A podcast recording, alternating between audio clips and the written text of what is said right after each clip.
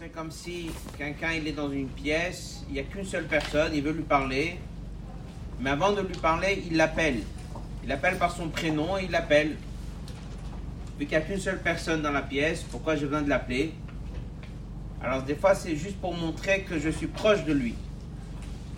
Donc euh, Rachid dit qu'à chaque fois dans la Torah où c'est marqué Dieu a parlé à Moshe, eh bien à chaque fois avant que Dieu lui parle, il a appelé. Pourquoi il a appelé Pour lui montrer que Moshe était précieux aux yeux de Dieu. Pour lui montrer que Dieu il aime et que Dieu était proche de Moshe. Rachid explique que ce n'est pas que de Moshe que Dieu était proche, mais Dieu était proche, il est proche de chacun. Voilà. Ça c'est le, le nom de la paracha. Donc dès qu'on dit c'est quoi la paracha Vaïkra, donc Vaïkra veut dire Dieu il a appelé, mais c'est quand même étonnant qu'un livre entier s'appelle Vaïkra. C'est juste dire il a appelé. Et quel est le sens d'avoir une paracha qui s'appelle Vaïkra Donc on comprend de ce Rashi qu'en fait c'est plus profond que ça. S'il a appelé, c'est juste pour nous apprendre que Moshe est précieux aux yeux de Dieu. Et la même chose, chaque juif qui a une échama, qui a une âme, il y a quelque chose de particulier. Donc là, on va comprendre deux points. On va pas faire toute la feuille, on va juste prendre deux idées. Prenez le passage 1. Vaïkral Moshe. Et il appelle Moshe, va d'abord Hachem et Dieu lui parle. Et lui dit d'abord, Ben parle au Ben Israël, va Martalem, et tu vas leur dire. Adam qui écrit Mikem, un homme qui apportera un sacrifice. On verra ça plus tard. En général, lorsqu'on parle d'un homme, c'est Ish. Et là, on l'appelle Adam. Pourquoi? Mikem Korban al Hashem, il amènera un sacrifice pour Dieu. Du gros bétail, du petit bétail. Takri votre korbanchem, vous apporterez votre korban. Im ola korbano, si c'est un sacrifice holocauste qu'il amènera en tant que sacrifice, Yakri voto, il l'amènera. L'irtsono, à sa volonté, l'ifne Hachem devant Dieu. Alors s'il veut amener, il l'amène. Donc pourquoi le verset il dit et il l'amènera? Un peu comme si on va lui imposer de l'amener. Alors, on va étudier le Rashi dans le passage 1. Adam qui a écrit Mikem, Rashi dit que chez Yakriv lorsqu'il l'amènera, Korbanot Nedava d'Iberaïnyan. Le sujet, donc le verset, parle des offrandes facultatives. C'est-à-dire, dans la paracha d'Ashman, on va parler des sacrifices qui sont holocaustes, c'est-à-dire un hola. Et ce sacrifice-là, on n'est pas obligé de l'amener. Si j'ai décidé d'amener un cadeau à Dieu, je l'amène. Mais j'ai aucune obligation de l'amener. La deuxième partie de la paracha dit que si un homme a fauté, eh bien, je suis obligé d'amener un sacrifice. Donc tout le monde pose la question sur ce rachi, vu que la paracha traite plusieurs sacrifices, traite des sacrifices qui sont facultatifs, tu veux, tu amènes, tu veux pas, tu n'amènes pas, mais elle traite aussi des sacrifices dans lesquels j'ai l'obligation d'amener. Comment ça se fait que Rachid dit comme si on disait toute la paracha s'appelle des offrandes facultatives. Ce n'est pas le cas. Si je regarde bien la paracha de la semaine, eh bien, à la fin de la paracha, on parle d'un sacrifice khatat, on parle d'un sacrifice hacham, on parle de sacrifice que la personne a fauté, il a l'obligation de l'amener. Et là, Rachid vient et dit, non, non, pas du tout, toute la paracha, c'est facultatif, la personne, il est libre d'amener, il est libre de ne pas amener, il amènera, c'est sa volonté à lui d'amener. Voilà, on a là-dessus plusieurs questions. On va pas s'arrêter sur toutes les questions. On va prendre le passage 6. On va renforcer un peu la question. Le Rachid dit Yakrivoto, il l'amènera. Mais la maître, ça nous apprend chez Kofinoto, on le force à amener. Alors Rachid dit Yachol Bal on peut forcer un juif à amener un sacrifice. Alors il dit le verset Talmud Lomar si c'est sa volonté. Alors, Haketzat, comment c'est possible? D'un côté, on dit qu'on le force, et d'un côté, on dit que c'est sa volonté. Rachid dit comme ça Kofinoto, on force la personne, ad sheyomar, jusqu'à qu'il dise Rotse ani, oui, je veux. très étonnant ça. Ça veut dire qu'on parle d'une paracha où dedans il y a des sacrifices facultatifs. La personne, il veut, il l'amène, il veut pas, il l'amène pas. Il y a des sacrifices dans lesquels on impose la personne. Il a fauté, il faut qu'il l'amène. Et Rachid dit plus que ça. Même les premiers sacrifices qui sont facultatifs, il dit si d'un coup il a dit je veux donner, après il regrette, tu peux le forcer, forcer, forcer jusqu'à qu'il donne. On n'a jamais vu ça. Quelqu'un qui ne veut pas mettre les tefilines, on ne lui force pas de mettre les tefilines. Il ne veut pas faire un mitzvah, on ne le force pas à faire la mitzvah. Donc qu'est-ce qui se cache derrière tout ça? Alors on va s'arrêter dans le passage 6 sur une halakha. Si malheureusement il y a un cas où des fois quelqu'un ne veut pas, pour différentes raisons, ne veut pas donner le guet. Alors c'est marqué qu'on peut le forcer. Alors Maïmonide dit mais comment est-ce qu'on peut forcer? Alors il dit non, on force un peu, il faut à la fin qu'il dise je veux, parce que s'il dit pas je veux, c'est un peu un problème. Alors, on l'a forcé et à la fin il a dit oui. C'est quoi sa vraie volonté? Voilà la question.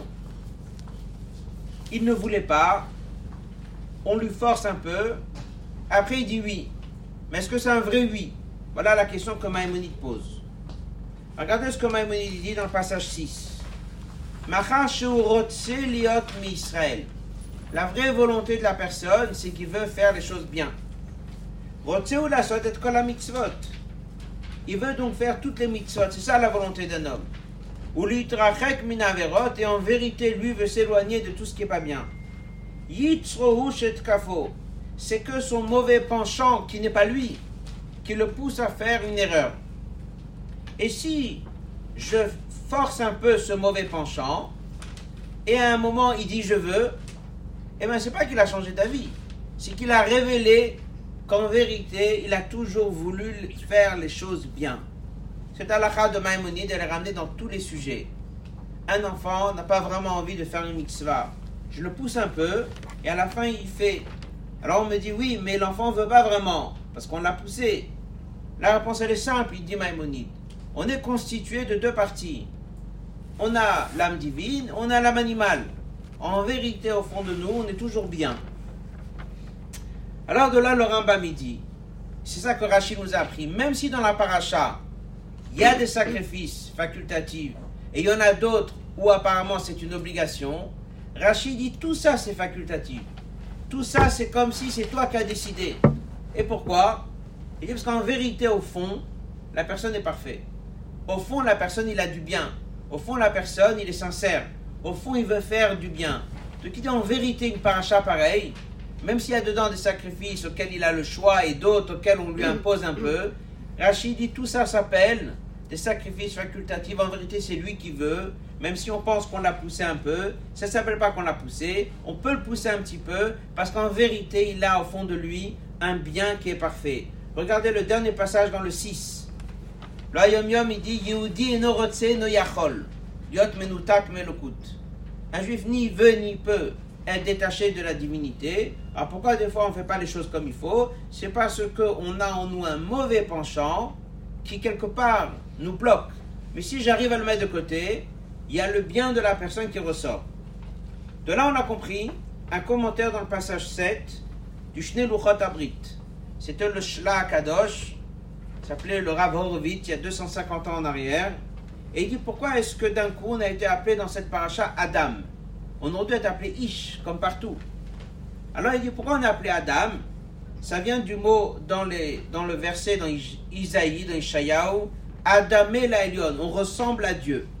Et là il explique, comme c'est marqué dans Tanya, chaque personne a en lui une âme, chaque personne il a en lui une partielle de Dieu. Donc en vérité, donc on voit une personne, on n'est pas en train de voir quelqu'un avec des qualités et avec des défauts. On est aussi en train de voir quelqu'un qui a en lui une partie de Dieu. Donc en vérité, il est toujours bon. Et en vérité, il veut toujours faire les choses bien.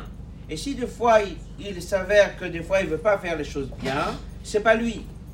Celui qui le pousse à faire les choses qui sont pas bien, c'est pas la personne, c'est toujours Adam. Comme il dit dans Tanya, toujours dans le passage 7, le Kol Israël à chaque juif, Echad Tzadik Vechad Racha, qui soit un Tzadik ou un Racha, il a deux âmes. L'âme divine, il a l'âme animale. L'âme animale qui fait vivre le corps, il a une partie de Dieu qui est en lui. À partir de là, on peut comprendre qu'une paracha de cette semaine et un livre de Vaïkra, on parle beaucoup des sacrifices. Comment s'appelle ce livre? Vaïkra. Vaïkra, ça veut dire c'est là où Dieu il montre qu'il nous aime. Parce que c'est là où nous allons amener des sacrifices. Et c'est là où nous, on va se rapprocher de lui. Et c'est là où nous, on va lui montrer qu'en vérité, on est proche de lui. Regardez le Rashi, dans le passage 8, un verset dans Michelet. Comme dans l'eau, le visage reflète le visage, ainsi le cœur de l'homme répond à l'homme. Donc, dès quelqu'un regarde dans l'eau, il voit son visage, c'est un miroir. Donc, entre deux personnes, c'est la même chose. Si la personne montre à l'autre qu'il est gentil avec lui, ben, il va le ressentir de retour. Vu que Dieu a montré dans cette paracha qu'il a appelé Moshe pour lui montrer qu'il est proche de lui, ça a réveillé chez les Juifs cette envie d'amener des sacrifices. Donc même s'il y a des sacrifices qui sont des obligations, Rachid dit il ne faut pas les appeler des obligations, faut tous les appeler facultatives, parce qu'en vérité il y a eu ici un réveil des Juifs qui a été très important dans ces sacrifices-là, parce qu'on a vraiment voulu montrer à Dieu qu'on était proche de lui. Regardez le passage 8, le Rashi, le code d'Ibrot, le code Amirot, le code à chaque fois que Dieu a parlé, il a parlé à Moshe, il a toujours appelé d'abord. Il a appelé, c'est la chaîne Riba, c'est-à-dire qu'il a voulu montrer qu'il était proche de lui et qu'il l'aimait. Et c'est pour ça que ça a réveillé chez nous le même sentiment et ça a donné envie au peuple juif de faire la volonté de Dieu. On va maintenant regarder le passage 4. Dans le passage 4, qu'est-ce que c'est un corban La dernière ligne? La dernière ligne, qu'est-ce que c'est un corban? Il se rapproche de Dieu. Corban, c'est pas juste un sacrifice, c'est pas juste je prends un animal et je vais le tuer, je vais verser son sang sur l'autel. Le geste d'un corban, c'est un retour vers Dieu. Donc en fait, il y a eu ici un aller-retour. Dieu l'a appelé Moshe Vaikra, il lui a montré qu'il était proche de lui, ça a réveillé le retour du juif chez Dieu. Ça, c'est un mot de la paracha de la semaine. Pour résumer, c'est le verset pourquoi ça commence Veikra, pourquoi la paracha s'appelle Veikra, pourquoi Rachid dit que tout ça, ce sont des sacrifices facultatifs, et pourquoi est-ce qu'on pourrait forcer la personne à amener un sacrifice? Parce qu'en vérité, au fond de lui, il est bien, et on comprend pourquoi est-ce que Dieu il est gentil avec nous. Il a montré qu'il nous aimait. Ça a réveillé chez les Juifs ce retour, ce retour vers Dieu. Je voudrais faire le lien avec le sujet qui a été choisi ce soir, avant de commencer et de conclure ce sujet qu'on vient d'étudier avec une lettre, une lettre du rabbi sur le sujet de comment voir les choses. Parce que le sujet qui a été choisi ce soir, c'est lié avec, euh, en quelque sorte, le stress. C'est lié aussi avec le mois de Hadar, car nous sommes dans le mois de la joie. Donc en fait, on a une mitzvah d'être joyeux. Donc euh, le sujet, il est adapté euh, au mois de Hadar. Et je voudrais juste conclure une lettre que le rabbi a écrite à une famille qui revient avec le sujet qu'on vient d'apprendre. C'est une famille qui a passé un souci, une difficulté, et donc la personne se trouve devant une situation difficile. Donc après, il y a plein de manières, c'est ce que vous allez écouter par la suite, sur différentes manières de gérer des situations difficiles ou bien des stress aussi. Donc la personne écrit au rabbi, donc ils ont passé vraiment un moment difficile avec une situation difficile. Alors le rabbi lui dit comme ça, il lui dit la chose suivante. Il dit, c'est lié avec ce qu'on vient d'apprendre. En fait, l'idée, elle est de savoir que Dieu nous aime. Il dit comme ça, le Baal Hashem Tov a dit, chaque personne doit se considérer comme s'il était le fils unique de Dieu et qu'il est né chez des parents dans un âge avancé. C'est l'exemple pour montrer des parents qui aiment leur enfant au maximum, c'est lorsqu'ils n'en ont qu'un seul, et surtout s'il est né lorsqu'ils étaient âgés. Elle dit ça c'est l'exemple que le Baal donne, comment chaque juif il est aimé par Dieu. Deuxièmement, il faut être sûr que tout ce qui se passe dans la vie, c'est Dieu qui guide les pas de l'homme. Rien ne peut nous arriver si ce n'est pas Dieu qui a décidé qu'il y a telle situation qui se présente devant nous. Ça, c'est les deux points. Il dit comme ça, dans la tête, tout le monde est d'accord avec ces deux idées. Dans la foi, la émouna, tout le monde aussi est d'accord avec ces deux idées. Là où nous avons un vrai problème, c'est de pouvoir les ressentir dans notre cœur face à une souffrance, face à une difficulté, face à une situation difficile. Il y a dans ce que Dieu envoie à l'homme un bien révélé et un bien caché. Le bien révélé, c'est une situation qui est bonne. Le bien caché, c'est en fait une situation qui est mal, mais qui est un bien que Dieu nous envoie pour des raisons qu'on ne connaît pas. Et c'est un bien qui est caché. Il peut des fois avoir des gens qui vont vivre une situation qui va toujours rester ce qu'on appelle un bien caché. Des choses qui ne vont pas s'arranger. C'est une situation difficile. Alors il dit ce qu'on vient d'apprendre. Si la personne essaye de faire un travail sur lui-même, de croire que Dieu le considère comme son fils unique, ensuite que Dieu il aime, alors ce qui lui arrive de toutes les façons, c'est quelque chose que Dieu lui a fait pour son bien. Mais c'est un bien qui est voilé, parce que la situation n'est pas bonne. Alors il dit un mot intéressant. Il dit en effet, des fois, c'est prévu que Dieu il a décidé que cette personne, pendant un an, pendant six mois, pendant même jusqu'à la fin de sa vie, eh bien, il aura maintenant un bien voilé, ce que veut dire un malheur ou une décision difficile. Si la personne va faire un travail sur lui-même, de positiver la chose et de la prendre bien et de la prendre avec joie en se disant si Dieu me l'a fait, c'est qu'il a voulu mon bien, alors il dit, Dieu changera sa décision. Et Dieu va modifier son parcours. Et que si c'était prévu que ça soit un bien voilé, Dieu il voit comment la personne a bien réagi. Alors Dieu il dit, ben, j'ai vu comment il a bien réagi. J'ai envie maintenant d'être gentil avec lui, avec un bien révélé. Donc en fait, tout vient d'en haut. Nous sommes son fils unique, son enfant unique.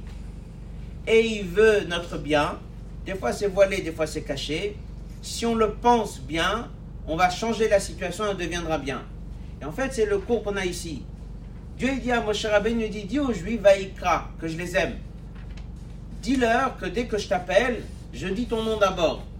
Ça veut dire qu'il montre, il manifeste cette, euh, ce lien qu'il a avec nous. Si les Juifs vont entendre ça, ils vont avoir le même retour vers lui.